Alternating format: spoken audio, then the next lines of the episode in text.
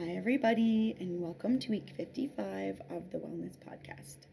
This week's episode is called You Are Not Alone. I have re- recorded this episode six times now. It's very hard. I, in the previous versions, have sworn multiple times. I have talked about vaccinating my son and how I'm angry that the pandemic is not over. So let me try this time to just focus. um, I've been thinking about this episode for a long time. And this week I had some students who were having a lot of trouble and they told me and I realized that there's also many people who are having a lot of trouble and not telling me. And so I just want to say that yes, your situation is going to be completely unique to you obviously, but you are not alone. And that is not to say that your trouble isn't worth it or isn't worthy or whatever. Like, so there's this thing from Brene Brown called comparative suffering, where, like, if I, you know, if my mom died, but your mom and dad died, then I don't get to be sad because you lost both of your parents at the same time. This is example from my Hygge life page for real. And so, like, no, right? That's and your pet. Like, you lost your mom, your dad, and your pet. Like, no, it. We don't. We don't have to compare. And in fact, comparing and saying that I don't get to feel sad because I could excuse me, I could have lost more things or it could be worse doesn't make you feel better, it only makes you feel worse because then it makes you feel like you shouldn't feel bad for what's happening. So, you are allowed to feel your feelings, obviously we know that from this page. But what I want you guys to know is that I'm going to swear, so if you have children, like walk away from them, okay? Um, this time is shit like i'm sorry but we have been in this pandemic for at least a year and a half i can't do that math skills those math skills that quickly but we're coming up on two years it seems like we're for sure going to be t- for two years or longer in a pandemic and then it sounds like covid's going to be around forever after that so double thumbs up uh, apparently i'm really upset about the pandemic this week but like but that is my point is like like out regardless of what's going on in your life, the world kind of feels like really like shit right now. So so anything that you have to pile on top of that is like you can imagine, right? It's it's a lot of crap. Sorry. but I'm Jing. I'm here all week. JK. Uh so okay. Now you guys know I'm super old. Um anyway, so I don't know. Um so what I want you guys to, to know is that you're not alone and that other people are suffering and we don't have to compare how we're suffering but it's just it's just really hard right now and we're supposed to be normal and we're varying levels of vaccinated. Um, i did vaccinate my kid this week and and i'm happy and it's wonderful and whatever and but yeah.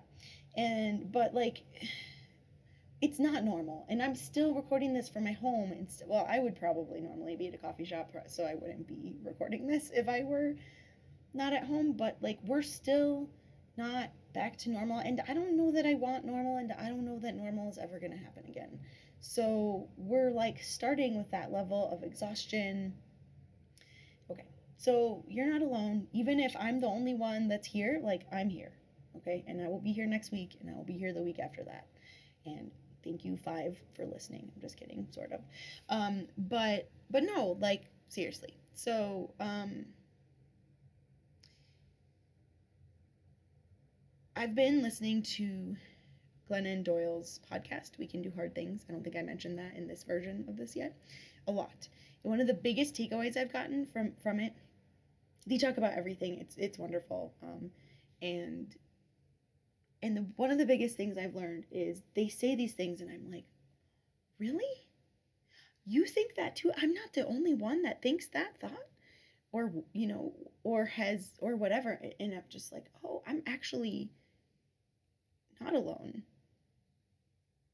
And so you don't have to find that. So I've, I, even though I'm not watching, I'm not listening to it with anyone I know, and I'm not like talking about it with anyone except for on this podcast. I still feel like they're also like, getting back to community. I feel like they're my community, and so sometimes it's hard to impossible to find a community, but um, but I think like one way to realize you're not alone, like literally, if like come back, listen to this podcast. I'm here. Okay, so action item listen to my podcast. but action item number two um, you don't have to even find uh, your people to not feel alone. You can. um, you can just say the thing out loud. And sometimes once you say or write something, it makes it less horrible. If you can't say it, you can write it. Um, that helps a lot. Sometimes things that I can't say, I can write, and I'm just like, I feel so horrible about all this. I always, you know, I'm, I'm a big, I'm a writer, so I'm always gonna tell you to write. I have my, I have my morning pages book next to me that I'm gonna write in after I'm done with this podcast. But it really helps just to get, get that shit out. Sorry, um, I didn't warn you that time. Anyway, so, um, find your Hygge. Go to the Hygge Life page and and um, lurk with me then you will not be alone. That's the nice thing and horrible thing, I guess, about our world now is that you can just like never actually have two way connections with people, but still be connected constantly, if you know what that means. So, um, yeah. Anyway, so you all are not alone. This time, right now, it's hard. It's really hard. And we can find our Hygge and we can find our people and we can also write down our words that are horrible. I feel like it would be, I just came up with this, but I feel like it would make you, it could feel good to like write them down and then burn them, but maybe that wouldn't be, I don't know. That could be freeing. But please don't anybody burn your house down. Um, I will not be doing that. I like to keep them to remember how bad I felt. Sometimes also perspective taking is helpful. Um, so it's not comparative, it's sort of like self comparative suffering. I don't know, like thinking about um, previous you that doesn't help me not feel alone but I, like kind of because last year at this time like i hadn't seen my parents for a year and so things were different bad but definitely maybe more bad worse. Um so comparative self-suffering i don't know. I don't actually know any of these people so i can't ask them their opinions on it. All right i think we're done now. You are not alone. Come back here. All the things. Have a good week